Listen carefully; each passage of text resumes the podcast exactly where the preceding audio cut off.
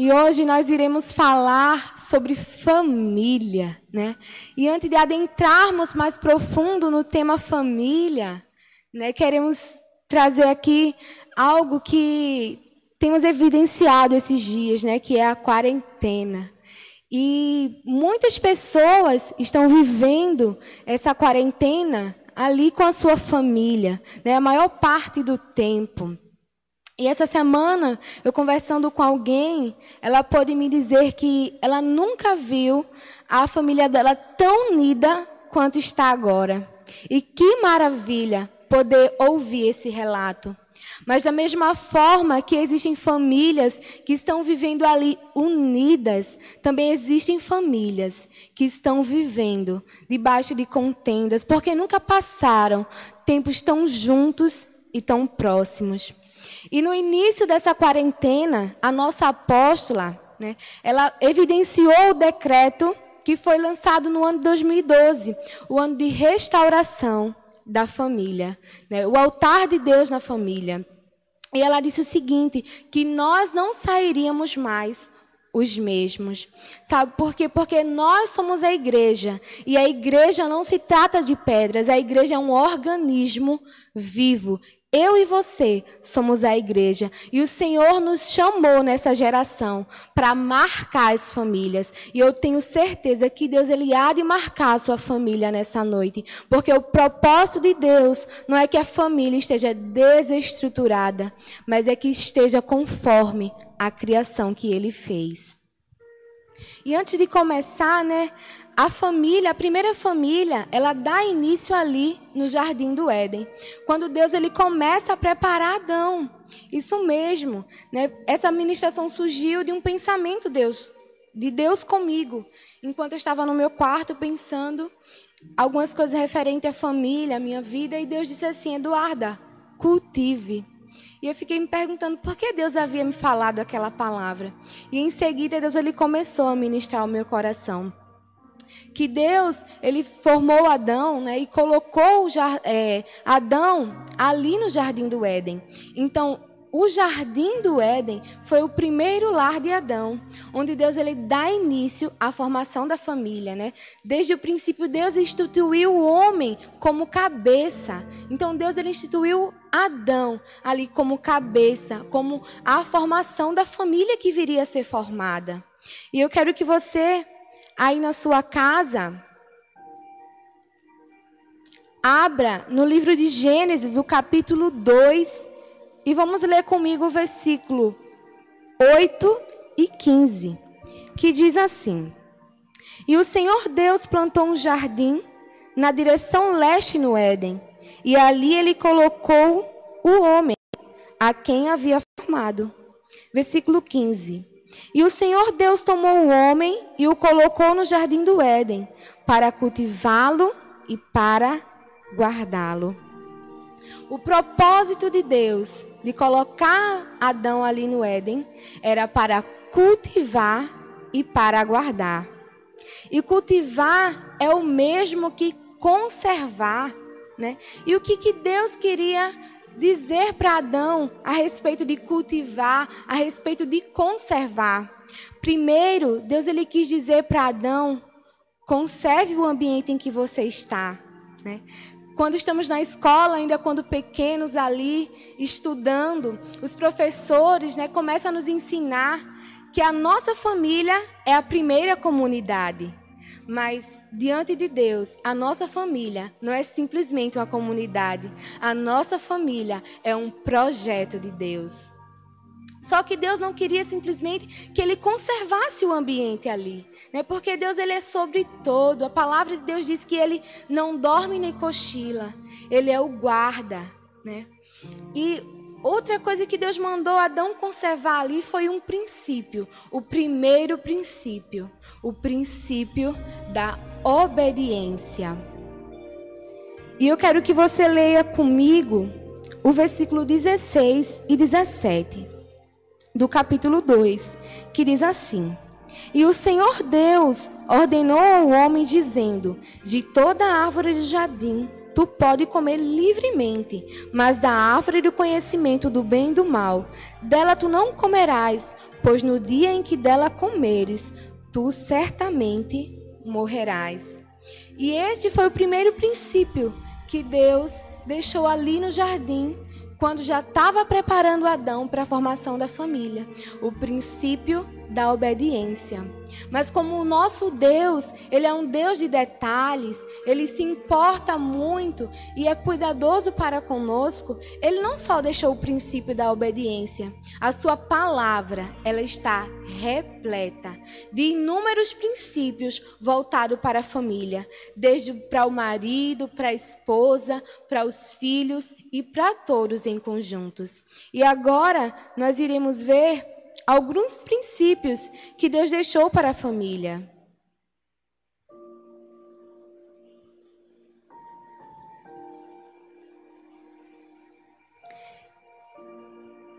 E o primeiro princípio que eu separei aqui foi o princípio do amor. Lá em Êxodo, o capítulo 20 e o versículo 12,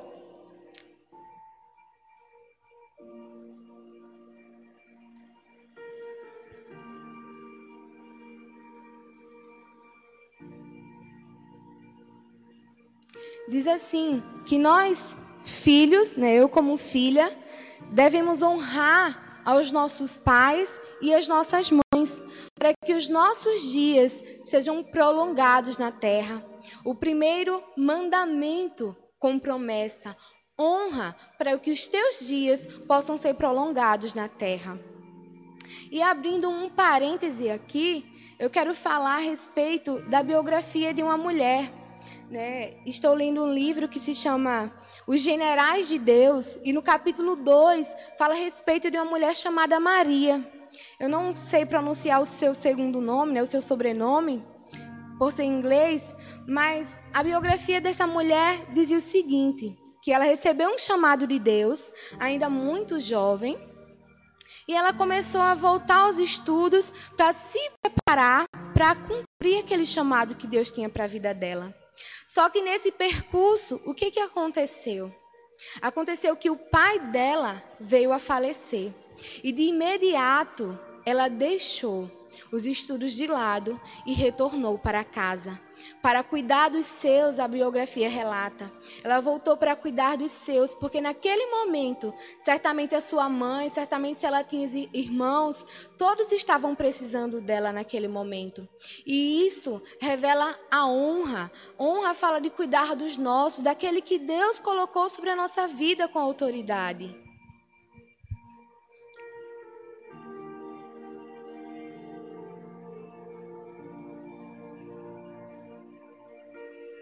Outro princípio que Deus deixa na sua palavra é o princípio do amor. Né? Palavra de Deus lá em Efésios, se você puder abrir, o capítulo 5 e o versículo 25. Diz o seguinte: Deus ele ordena para que o marido ele ame sua esposa como Cristo amou a sua igreja, onde sacrificou-se por ela. E o que isso fala do amor, né? O amor é uma semelhança de Deus, onde Ele depositou no nosso coração o amor. Todos nós temos essa necessidade de nos sentirmos amados. E a respeito disso, né? Não só o amor do homem para com a mulher, mas o amor do pai para com o filho, né? Porque Deus em sua palavra, ele diz que os filhos, eles são herança do Senhor. Logo, Deus ele derrama da sua paternidade sobre o homem, para que ele também ame os filhos, os quais o Senhor confia a nós aqui na terra. E abrindo outro parêntese aqui, para falar ainda, né, de um homem que me impactou muito lendo esse livro, que tem o nome de John Alexander. Né?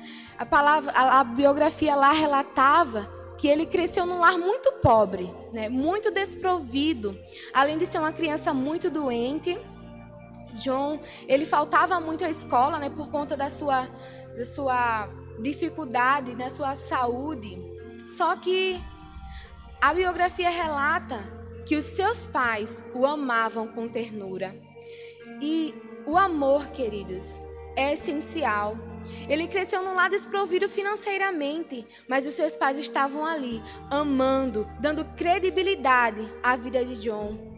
E a biografia relata que aquele homem cresceu com um homem e um caráter admirável, porque os seus pais deram credibilidade e deram muito amor àquela criança quando ainda era bem pequenina.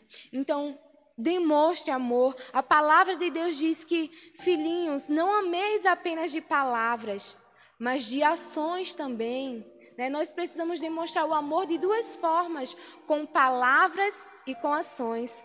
Talvez você pai, talvez você mãe aí em casa, ou você filho, não tem essa liberdade de dizer eu te amo para o seu pai, para sua mãe. Talvez porque você cresceu com isso, né? As pessoas na sua casa não tendo a liberdade de expressar o amor através de palavras, né? As pessoas, maioria das vezes, demonstra através de ações, né? Exemplo, nosso pai ou nossa mãe, eles trabalham duro para dar o melhor a nós. Então, isso é uma demonstração de amor deles, mas quando se trata de verbalizar, quão difícil isso é. Mas eu tenho certeza que a partir de hoje isso será quebrado. Você terá liberdade de dizer eu te amo ao seu pai, à sua mãe, entre vocês, porque o amor ele cura, queridos. O amor de Jesus, ele trouxe cura aos nossos corações, para as nossas vidas. E eu não tenho dúvidas que partilhar amor entre os nossos e o nossas, da nossa casa ali, quem convive conosco, trará cura sobre os relacionamentos. Outro princípio é o princípio do respeito. Lá em Efésios 5, 22, se você puder abrir aí na sua casa, eu não vou abrir para ganhar mais tempo, relata o princípio do respeito, onde diz que a mulher, ela deve se submeter ao marido. E submissão não tem nada a ver com humilhação. Submissão tem a ver com respeito. Né? O respeito mútuo, quão importante isso é né, para o crescimento saudável de uma família. Porque, como eu falei, a família ela inicia-se a partir da formação do casal entre o homem e a mulher. Outro princípio é a sabedoria. Provérbios capítulo 14 e o versículo 1, que diz: A mulher sábia, ela edifica a sua casa, né? A sabedoria, mas não só a mulher, o homem também, o homem sábio, ele sabe edificar a sua casa juntamente com a sua esposa, porque é uma caminhada de mão dupla. Né? Para dirigir um lar é preciso ali os dois estarem unidos para conduzir, porque se o casal ele colide, Toda família sofre com a colisão. O que eu quero dizer é se falta sabedoria ali para os pais, para dirigir o lar, na demonstração dos seus filhos, na educação, isso vai trazer consequência, não só para os pais, mas para todos que estão ali no ambiente. Então, peça sabedoria a Deus, busque em Deus sabedoria para educar os seus filhos, para constituir que está assistindo o culto nessa noite, busque sabedoria em Deus para a formação da sua família. Outro princípio é lá em Efésios 6 e o capítulo, o versículo 4, perdão, fala sobre a educação e disciplina. Sim, queridos, palavra de Deus ela exorta de uma maneira sobrenatural. Deus ele não é um Deus mal educado e não quer que seus filhos reproduzam a má educação. Ele quer que sejamos educados e precisamos aprender a disciplinar aqueles que estão conosco ali no nosso lar. Seja uma palavra né, de repreensão, mas aprendamos né, a repreender da maneira certa, a corrigir da maneira certa no Senhor. Eu aprendi que para que a gente corrigir alguém, a gente chama no particular. Né? Para que não, a, outra pessoa não possa se envergonhar. A gente chama no particular, tem uma conversa, né? Porque conversa constrói relacionamento e a falta de diálogo ela destrói os relacionamentos. E tenho certeza que você não quer isso para sua família.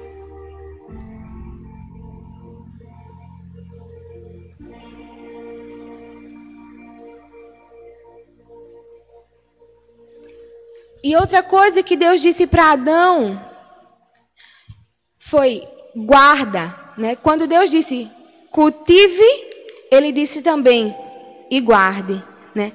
E o que quer dizer guarde? Guarde quer dizer proteja, defenda.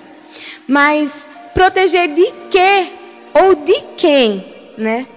Lá em Gênesis, no capítulo 3, eu quero que você leia aí comigo na sua casa. Diz o seguinte, capítulo 3 e o versículo 1. Ora, a serpente era mais sutil do que qualquer animal no campo que o Senhor Deus havia feito. E ela disse à mulher: Sim, Deus tem dito: Não comereis de toda a árvore 2. E a mulher disse à serpente: Nós podemos comer do fruto das árvores de jardim. Mas do fruto da árvore que está no meio do jardim, Deus disse: Não comereis. Né? E quando Deus fala que é para Adão guardar,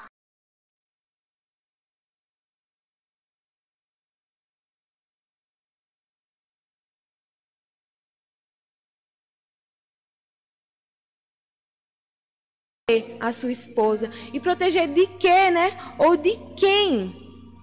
O versículo aqui relata que era para proteger ali da serpente, do animal astuto, né? Algumas versões dizem do animal sagaz. E além disso, né, não é diferente nos dias de hoje, né? Que o papel do diabo é o quê? Matar, roubar e destruir. Então ele lança ciladas para as famílias para causar destruição, para trazer discórdia assim nas famílias. E eu vou citar aqui algumas ciladas, né, que o diabo ele pode trazer para trazer destruição à sua casa. Um exemplo é as contendas, né? Nessa quarentena, muitas vezes uma pequena coisa é um motivo de briga, é um motivo de discussão na sua casa. Talvez até uma fatia de bolo, né, ali entre as crianças, o pai lá no computador trabalhando e tem que parar para ir repartir a briga ali e falta paciência e ali começa do nada uma pequena discussão. E ali lançam palavras que ferem, palavras que vão machucar, que pelas pessoas que, ao ouvirem essas palavras, talvez cause ali uma prisão de não conseguir liberar o perdão. Fica ali alguém amargurado, né? guardando aquilo para si. Além de outras ciladas como o adultério, que causa a quebra da aliança entre o casal, essa ruptura, né, que toda toda família sofre com a ruptura da aliança. E outra coisa né, que ali no Éden, naquele, entre aquele casal, quando Deus ali já tinha criado, formado Eva, né, que ela já tem comido do fruto. Quero que você abra aí na sua casa em Gênesis, o capítulo 3 e o versículo 12, para você ler comigo. Diz assim: E o homem disse à mulher: Mul E o homem disse: A mulher que tu me deste para estar comigo, ela me deu da árvore e eu comi. Veja só, entre o casal, Adão está querendo transferir toda a culpa para Eva. Tudo bem que Eva lhe ofereceu do fruto, né? Ela já tinha comido, mas Adão, desde o princípio, foi exortado por Deus. Adão, olha, você pode comer de tudo, menos dessa árvore aqui, do conhecimento do bem e do mal. Adão já tinha sido exortado por Deus. Deus já havia falado com Adão para que ele conservasse o princípio da obediência em seu coração. E não foi simplesmente porque Eva lhe ofereceu, foi uma questão de escolha de Adão, ele ter comido do fruto. Não foi simplesmente Eva que lhe induziu, porque no princípio Deus ele tinha falado com Adão, olhe, cultive, conserve o princípio que eu estou lhe dando. Então ele quis transferir a culpa dele para Eva, né? E muitas vezes acontece isso dentro da família, né? Uma pessoa começa a transferir culpa para outra, ah, mas foi você que começou primeiro, eu não vou pedir perdão. E ali começa né, a dar legalidade para o inimigo da destruição começar a agir na sua família. né? E a transferência de culpa, a transferência de responsabilidade minha para com a outra pessoa, isso ocasiona, queridos, muitas consequências, que eu vou citar uma delas, né, que lá em Gênesis o capítulo 16 ainda, o capítulo 13, o versículo 16 e 17, perdão, diz assim: A mulher, ele disse: Eu multiplicarei grandemente o teu sofrimento e a tua concepção. E a Adão Deus disse: Tu escutaste a voz de tua mulher e comeste da árvore a qual te ordenei dizendo: Tu não comerás dela. Amaldiçoada é a terra por tua causa. Com sofrimento tu comerás dela todos os dias da tua vida. Então, aí, né, a, a partir da transferência de responsabilidade, de quebra de princípio, surgiu sim consequências para aquele casal, né? A palavra aqui menciona que as dores de parto da mulher foram aumentadas e o homem teria que suar muito para poder comer. E eu penso comigo, se Adão e Eva, eles tivessem ali conservado no seu coração o princípio da obediência, eu creio comigo que Abel e Caim poderiam estar ali naquele jardim, desfrutando com eles da bênção do Senhor. Só que, glória a Deus, queridos, pela sua misericórdia. Deus ele não desampara, Deus ele sempre nos concede uma nova oportunidade. E é justamente da misericórdia de Deus que eu quero enfatizar aqui essa noite. Em Gênesis, o capítulo 3 e o versículo 21, eu quero que você abra aí na sua casa comigo. Que diz assim: Para Adão e também para sua mulher o Senhor fez vestes de pele e o vestiu. E em outras versões diz que Deus ele teceu roupas para Adão e para Eva. E o qual o papel do tecelão é justamente né, fazer vestes a, a, todo momento. É a mesma coisa que um, uma costureira, né, que geralmente trabalha para emitir várias roupas para as lojas e para grandes marcas. E Deus, ele teceu ali vestes para Adão e para Eva. E eu vejo que quando Deus ele tece as roupas para ali, para aquele casal, Deus ele está dando uma nova oportunidade àquele casal de recomeçar. Sim, porque a misericórdia de Deus, ela nos promove uma oportunidade para recomeçar. A palavra de Deus menciona que a partir daquele momento Deus ele lança aquele casal para fora do jardim. Mesmo aquele casal não estando mais ali no jardim, Deus ele dá uma terra para que Adão cultive. Então eu vejo que a misericórdia de Deus alcança a vida daquele casal, porque ele tece vestes novas para aquele casal, e Deus ele dá uma terra para que aquele casal cultive. Isso fala de uma nova oportunidade, oportunidade de recomeçar, de fazer diferente para que eles pudessem acertar aquilo, aquilo que eles erraram no início. Então, queridos, Deus está dando uma nova oportunidade a você de começar a acertar na sua casa, a começar a acertar para com seu pai, os pais começar a acertar para com os filhos. E esse é o prazer de Deus, é restaurar os relacionamentos na sua sua casa. É que os princípios dele seja conservado, é que você conserve, é que você proteja, que você cultive, que você guarde aquilo que ele projetou para você. Né? Porque a família é um propósito de Deus para a sua vida. E eu quero dizer aqui nessa noite, né? Aliás, abrir um parênteses para vocês jovens que estão aí me assistindo na sua casa com a sua família né? Que essa semana eu perguntei para alguém: você quer construir a sua família de qualquer jeito? E a pessoa me respondeu que não, né? E eu disse para essa pessoa: olha, se o Senhor não for o construtor da sua casa, né, se Ele não for a base, de nada adianta a estrutura que você construir.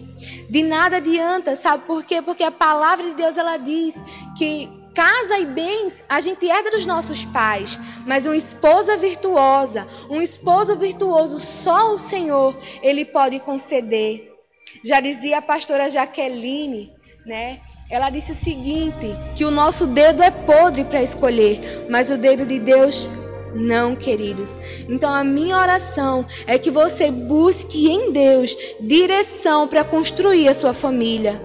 Enquanto você não constrói a sua família com outra pessoa, porque ainda está muito cedo, eu quero dizer para você, assim como Deus ele disse para mim, cultive, cultive o relacionamento na sua casa, da sua mãe, com seus irmãos, com seus pais. E nessa noite eu quero convidar você a ficar de pé, dar as mãos aí na sua casa, os seus parentes que estiver com você na sala. Eu quero que fique de pé, que é para você não cochilar, né? Para não dar é, vez ao sono, né? Ou alguma distração. Eu quero que você fique em pé para junto orarmos aqui pela família. Enquanto nós orarmos aqui pela família, se você tem algum pedido de oração específico, você pode deixar aí nos comentários, no chat, né, que a mídia ela passa para mim e a gente ora junto com você. E eu quero começar a orando nessa noite é por cura, por cura no casamento né, entre você aí que está me ouvindo, porque a primeira, o primeiro milagre de Jesus ali no casamento foi transformar água em vinho. E o vinho, num sentido profético, fala de alegria.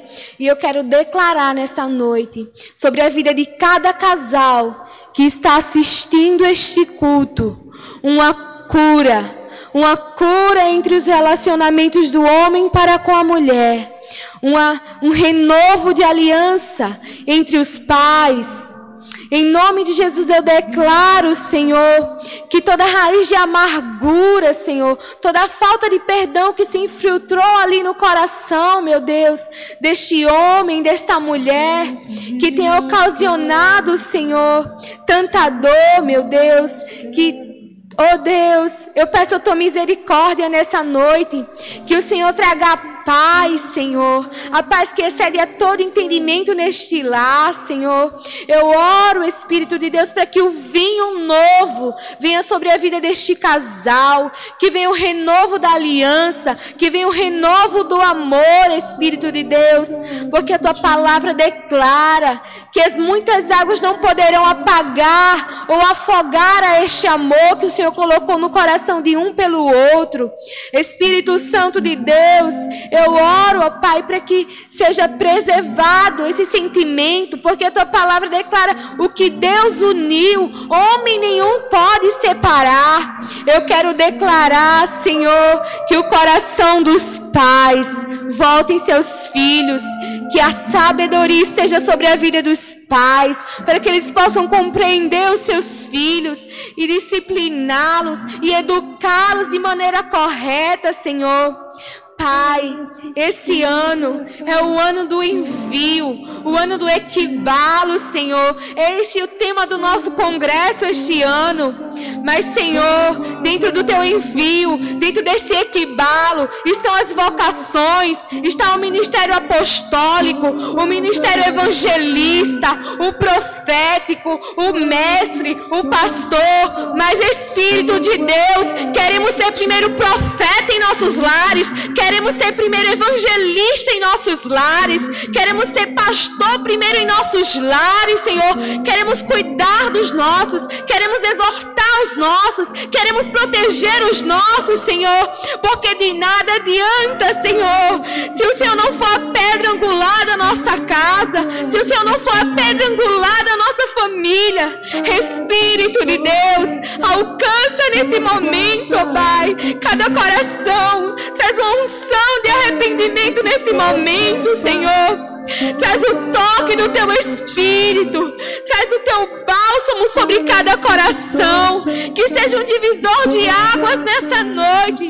Eu declaro em nome de Cristo Jesus, assim como a tua palavra menciona, que toda família em cima nos céus e embaixo na terra recebe o nome do Senhor. Toda família pertence a ti, Senhor, por direito de criação e direito de redenção. Tu nos estabeleceste como reis e sacerdotes para mudar essa geração. E eu não aceito, Senhor, família com inversão de valores, com ideologia de gênero, mas uma família assim como tu criaste no princípio, homem e mulher, Senhor.